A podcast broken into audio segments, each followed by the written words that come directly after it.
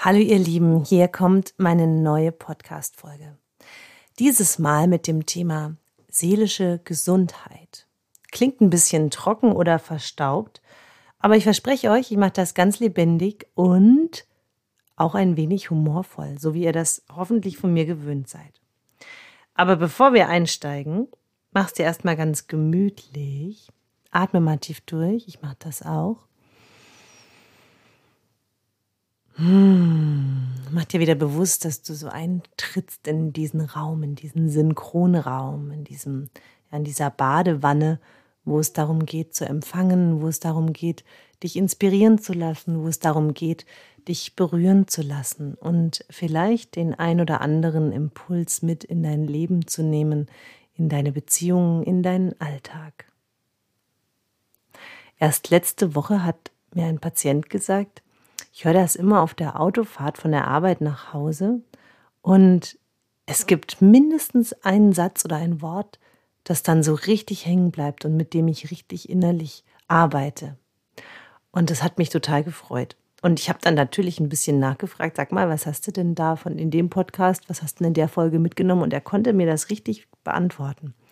Also, ich wünsche mir sehr, dass hier was hängen bleibt und dass es euch wirklich voranbringt und euch für euer Leben bereichert.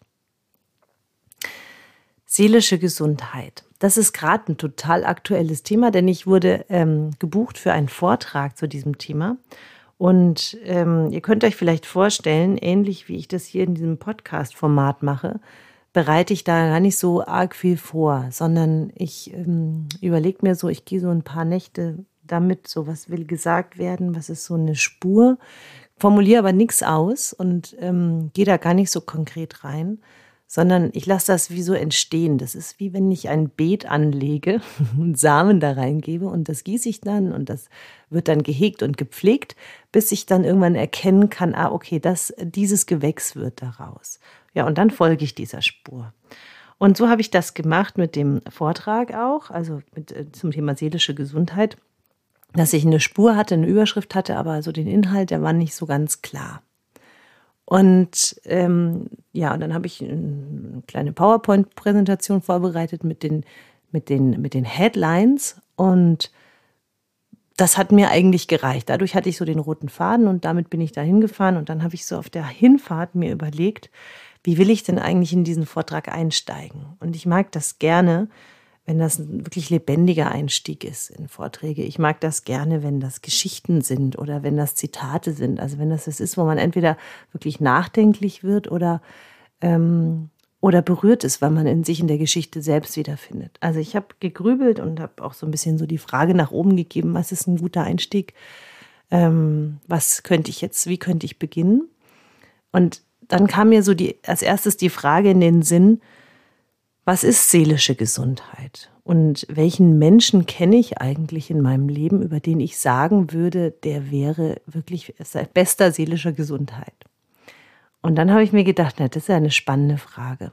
So, dann dachte ich mir, okay, also wenn ich jetzt wirklich mal drüber nachdenke, wen, wen würde ich denn wirklich als seelisch gesund bezeichnen? Wer geht richtig gut mit sich um? Wer ähm, vertieft sich nicht in diesen ganzen Scheiß, also von Schmerz und Leid und Auflösungsarbeit, ist aber trotzdem voll im Bewusstsein und ähm, weitet das, was er, wovon er mehr will, auch immer mehr aus. Ja, so diese, diese Kombination aus, ich stelle mich dem, was sich mir in den Weg stellt und äh, richte meinen Fokus aber auf das, wo ich hin möchte. Ja, da fallen mir tatsächlich nicht so wirklich viele Menschen ein. Und dann dachte ich mir, ja, wenn mir jetzt schon so wenig Menschen einfallen, ähm, wie wird es dann wohl den 55 Frauen gehen, die mir zuhören bei dem Vortrag? Ich weiß das nicht, denn ähm, ich habe es eher so als rhetorische Frage reingeworfen am Anfang. Aber ich fuhr auf jeden Fall weiter und habe so gegrübelt über diese Frage selbst und dachte, na, das ist gut, die Frage stelle ich auf jeden Fall, wenn ich den Vortrag beginne. Und dann dachte ich, naja, dann bin ich so weitergefahren und habe mich weiter gefragt, ja, was, was denn jetzt für eine gute Geschichte? Was wäre denn eine gute Geschichte?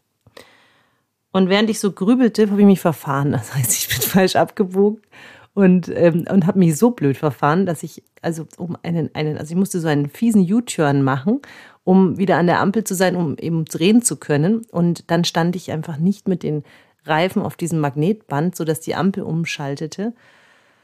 Und es dauerte und dauerte und dauerte. Also das heißt, ich stand ewig an der roten Ampel und habe schon gemerkt, so wenn die jetzt nicht langsam grün wird, komme ich wirklich zu spät. Und mh, mm, es dauerte gefühlte Ewigkeit. Und dann habe ich nach rechts geguckt und neben mir rechts war so ein Plakat, so ein Werbeplakat. Ich habe da so gedankenlos drauf geguckt und habe wieder weggeguckt und habe wieder hingeguckt, wieder zur Ampel geguckt. Und irgendwann hat sich mir dann doch erschlossen, denn auf dem Plakat war äh, eine Mama mit einem kleinen Kind, also ich sage mal, vielleicht war das so zwei. Und hinter der Mama mit dem Kind ähm, schoss so ein Wasserhydrant also so, der explodierte irgendwie, also irgendwie schoss halt Wasser im Hintergrund, keine Ahnung, so genau, weiß ich jetzt auch nicht. Und es war eine Mineralwasserwerbung. Und als ich so da drauf geguckt habe, dachte ich mir, hey, das ist doch die Antwort, die ich suche, das ist doch die Geschichte, die ich suche hier.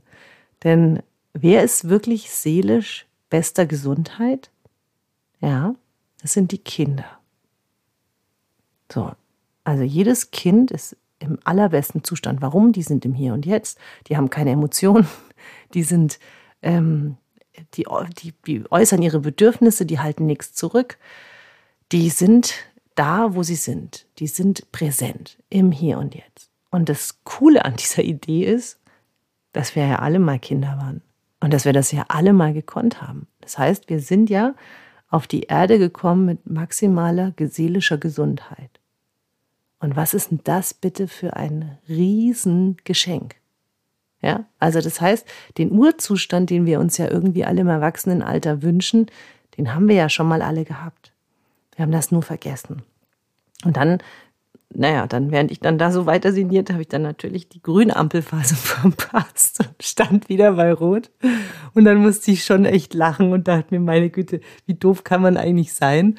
Und dann dachte ich mir aber wieder, okay, dann fotografiere ich das jetzt halt auch noch. Ja, dann nehme ich das Bild jetzt wirklich mit. Dann habe ich das mit meinem Handy aufgenommen so und ähm, habe das dann in die PowerPoint eingearbeitet noch als meine Anfangsgeschichte.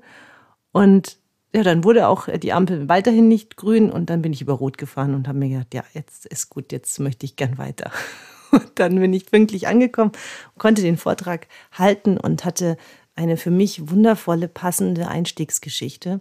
Und die erzähle ich jetzt eben auch hier im Podcast, weil sie so viel beinhaltet. Ja? Werdet wie die Kinder, denn ihnen gehört das Himmelreich. Das steht schon in der Bibel. Und was bedeutet das, zu werden wie die Kinder? Was bedeutet das? Kinder haben keine Ansichten. Kinder bewerten nichts. Kinder sind offen und neugierig. Kinder entdecken die Welt und Kinder haben keine Etiketten auf den Dingen. Damit meine ich, die sagen nicht, oh, wenn ich den nächsten Ast noch hochklettere, dann könnte ich stürzen und könnte mir eine, ähm, eine Gehirnerschütterung zuziehen, die dann dazu führt, dass ich mehrere Tage im Krankenhaus liegen muss und dann vielleicht noch ähm, mich dann noch zwei weitere Wochen schonen muss. Nein, darüber denkt kein Kind nach. Wenn wir erwachsen sind, denken wir über so einen Scheiß nach dann überlegen wir uns Folgeketten und ähm, Schwierigkeiten und Konsequenzen. Und all diese Dinge halten uns davon ab, im Hier und Jetzt Erfahrungen zu machen. Also wie viel hast du in deinem Leben schon abgekauft, anderen Menschen, also Erwachsenen, hm, deiner Tante, deinem Onkel, deiner Mama, deinem Papa, deinen Großeltern, wo du einfach weißt, hey, das blockiert mich doch eigentlich nur, Erfahrungen zu sammeln. Ich habe die, ich habe jahrelang hm, immer zu allem was sagen wollen. Also ich habe eigentlich immer irgendwas zu sagen. Und als ich mich so auf den Weg gemacht habe, wieder mehr Kind zu sein, wieder mehr in dieser Neugier-Energie zu leben, wieder viel mehr ähm, meine Bewertungen und ähm, Schlussfolgerungen fallen zu lassen, habe ich festgestellt, dass ich manchmal gar nichts zu sagen habe dass ich mich manchmal schweigend beobachte und dass ich mir dann denke, hey, wie, wie schön ist das, dass ich nicht mehr zu allem irgendetwas zu sagen habe. Wie schön ist es, wenn ich einfach auch mal den Satz sage, ich weiß das nicht. Ich habe keine Ahnung. Und das lässt mein Gegenüber dann schon manchmal stutzen, weil die sind ja auch alle gewöhnt, dass ich immer irgendwas Schlaues sage. Mehr oder weniger. Und ich habe mir das abgewöhnt, schlau sein zu wollen. Ich wollte das ganz viele Jahre lang. Ja, ich wollte es beweisen und ich wollte mh, hm, das besonders richtig und gut machen. Aber ich habe das ab mir abtrainiert. Ich habe mir wirklich das richtig hart abtrainiert. In einem meiner Lieblingsfilme, Filme, The Peaceful Warrior, vielleicht kennt ihr den, unbedingt angucken. Ich glaube, ich habe es schon mal in der Folge erzählt. Ich glaube, das kommt immer wieder, weil ich den Film einfach so grenzgenial finde. Ähm, kommt, ist da so eine Szene, wo der Sportler, es ist ja eine Geschichte über einen Sportler, zu seinem Guru, sage ich jetzt einfach mal, geht.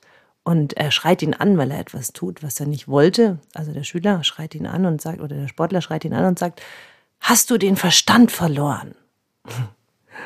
Und der, und der Guru sagt, oder der Meister sagt, ja, und dafür habe ich mein ganzes Leben lang trainiert. Das ist meine Lieblingsstelle. Ich glaube, ich habe mir die schon hundertmal hergespult und immer wieder angeguckt. Und das ist echt etwas, was ich, was ich total liebe, wenn ich aufhöre, immer alles zu kategorisieren in richtig und falsch, in gut und böse, in so muss man das machen, so macht man das. Letztes, äh, letzte Geschichte, die mir dazu einfiel, war, ähm, ich stand vor der Kirche und dann hat mich jemand gefragt, ob die Schleife bei einem Mädchen, bei einem Kind auf der rechten oder auf der linken Seite beim Dirndl gebunden wird. Äh, und dann war ich so für einen Moment so, ich habe so richtig gekramt in meinem Kopf und habe überlegt, ah, das wusste ich auch mal. So, ah, ja, ja, wo war jetzt das? Und dann ähm, ist es aus mir rausgeblubbert, dass ich rechts gesagt habe. Und dann hat eine dann neben mir irgendwie gegoogelt und hat das rausgefunden, dass sie nach links gehört. Und dann habe ich tief geatmet und habe mir innerlich gedacht, ach meine Güte, was, wenn's wurscht ist? Was, wenn's einfach vollkommen egal ist? Und was, wenn ich es einfach nicht weiß? Ja, es ist so ein banales Beispiel, aber ich finde, das, das zeigt so, wie oft wir immer wissen, wie was gehört, wie was richtig geht. Ich habe mit meinem Sohn ähm, für seine Hauswirtschaftsprüfung gelernt und da musste er die das Besteck legen. Also so, wie deckt man ein Vier-Gänge-Menü, wie deckt man ein Zwei-Gänge-Menü. Und dann ist das ja ganz genau so. Also das innere Glas zuerst, dann das äußere Glas. Äh, man benimmt das Besteck von außen nach innen. Der Teller muss einen Zentimeter vom Tellerrand entfernt stehen. Ähm, der, die Salatschüssel steht links, die Gläser stehen rechts und so weiter und so fort. Das Messer schaut immer mit der Schneide zum Teller. Ja, also so macht man das. So ist die Etikette. Aber was ist, wenn du es einfach mal völlig chaotisch hinlegst? Was, wenn du, wenn du es einfach mal anders machst? Und was passiert mit den anderen um dich herum, wenn du das anders machst? Das macht wach, das schafft Präsenz, das schafft Fragezeichen. Und das ist doch etwas, was, also was ich, ich liebe das, wenn wir Dinge einfach mal anders machen. Wenn wir es mal nicht so machen, wie wir es gelernt haben und wenn wir es mal nicht so machen, wie sich es eben gehört, sondern wenn wir einfach mal so ein bisschen stolpern und wenn wir sagen, ja, mach jetzt anders. Und dieses Andersmachen ist etwas, was wir uns alle viel mehr wieder antrainieren dürfen. Ja, wo wir uns das Schlausein abtrainieren, trainieren wir uns das Andersmachen bitte wieder an. So wie wir es als kleine Kinder gemacht haben. Ja, da haben wir uns vielleicht, keine Ahnung, die Schuhe im Vierfüßlerstand angezogen oder in der Hocke, keine Ahnung. Heute machen wir das, wie wir das machen. Wie wäre es, wenn wir aussteigen aus diesem ganzen, wie soll etwas sein und wie ähm, ist es richtig? Wie, was, wenn es, wenn du es auf deine Weise ganz neu machst? Was, wenn du dir erlaubst, ganz du zu sein und deine Weisen in den Dingen zu etablieren? Und wenn es um seelische Gesundheit geht, und darum geht es heute, heißt das, dass du dich freier und freier machst. Nur du selbst alleine weißt, was dich eng macht. Nur du kennst deine Gefängnisse. Nur du weißt, wo du dich selbst klein hältst. Und überall da, wo du dich klein hältst, lade ich dich ein, zu prüfen, wer oder was dahinter liegt, das dich da klein hält oder immer wieder zurück zu klein, so rein begrenzt, sage ich jetzt mal. Und da geht es nicht darum, rauszufinden, welche Ahnen das waren oder ach, keine Ahnung, wer da jetzt der Verursacher in deiner lebenslangen Agenda ist, sondern ähm, dir bewusst zu werden, dass das das Feld eines anderen ist, das du dir eingekauft hast, das du dir zu eigen gemacht hast. Und dass du dieses Feld wieder hergeben darfst. Und dass du dich stattdessen viel lieber fragen solltest, wie möchte ich das eigentlich gern machen? Wie möchte ich das eigentlich gern haben? Wie würde das die Miri tun? Ja, nicht die Mama, die das von mir erwartet, sondern ich auf meine Weise. Ich liebe das bei meinen Kindern, auch wenn das manchmal gar nicht so einfach ist in der Rolle der Mutter. Ja, wenn die Kinder alles anders machen. Ja, weil man will ja auch Kontrolle ausüben. Also Mann ist dann in dem Fall ich. ich als Mama will ja auch gerne kontrollieren und will das ja auch alles irgendwie ähm, ähm, unter im Griff haben. Ähm, ich möchte ja, dass die Kinder ähm, einschätzbar sind. Und wenn die andauernd alles anders machen, wird das ja echt eine Nummer. Also da braucht es schon echt eine große Portion Gelassenheit. Und ich komme schon auch aus so einem Etikettenhaus. Also ich habe viel über Etikette gelernt als Kind. Ich habe viel darüber gelernt, wie man mit anderen Menschen umgeht, wie man es richtig macht, was höflich ist, was unhöflich ist, was Empathie bedeutet, was Antipathie bedeutet. Darüber habe ich viel gelernt. Ähm, und dafür war es dann gar nicht so leicht für mich, das zu akzeptieren, wenn meine Kinder mal keine Lust haben, anderen die Hände zu geben oder Hallo zu sagen ich habe mir das schnell abtrainiert, als die klein waren, das von denen zu verlangen, sondern ich habe davon gelernt, ich habe das beobachtet und habe mir gedacht, nein, da darf ich nicht zugreifen, lass die mal machen. Die sehen doch, dass ich das mache. Eines Tages werden sie das schon machen, wenn sie das wollen. Ich brauche denen das nicht erklären. Kinder lernen durch Nachahmung. Das war immer mein innerer Sager. Hör auf, ihnen die Dinge zu erklären. Hör auf. Sie sehen das und sie können entscheiden, ob sie das für sich auch so nehmen oder ob sie das lassen. Aber sobald ich in der Erwartung bin, dass sie das genauso machen wie ich, konditioniere ich und mache die Seele eng. Und das ist doch ein ganz spannendes Feld. Und wenn ich dann Feedback bekomme, das finde ich dann echt saulustig. Also wenn meine, meine Kinder so hier bei mir zu Hause manchmal sich echt aufführen wie die Sau und ich dann von außen höre, oh, deine Kinder sind so, die wissen genau, wie man sich benimmt oder so. Ne? Da kriegt man ja manchmal solche Feedbacks. Dann denke ich mir schon, hey, irgendwie ist doch was hängen geblieben.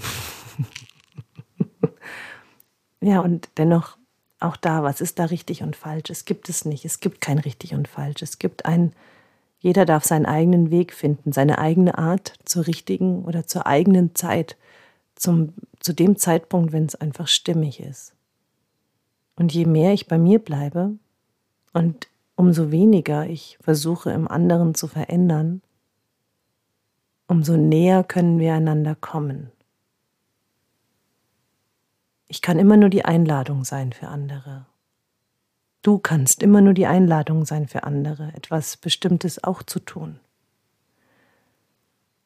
Und wenn du dir wünschst, dass du in deinem Leben es lernst, wie Präsenz geht und wie Gegenwärtigkeit geht.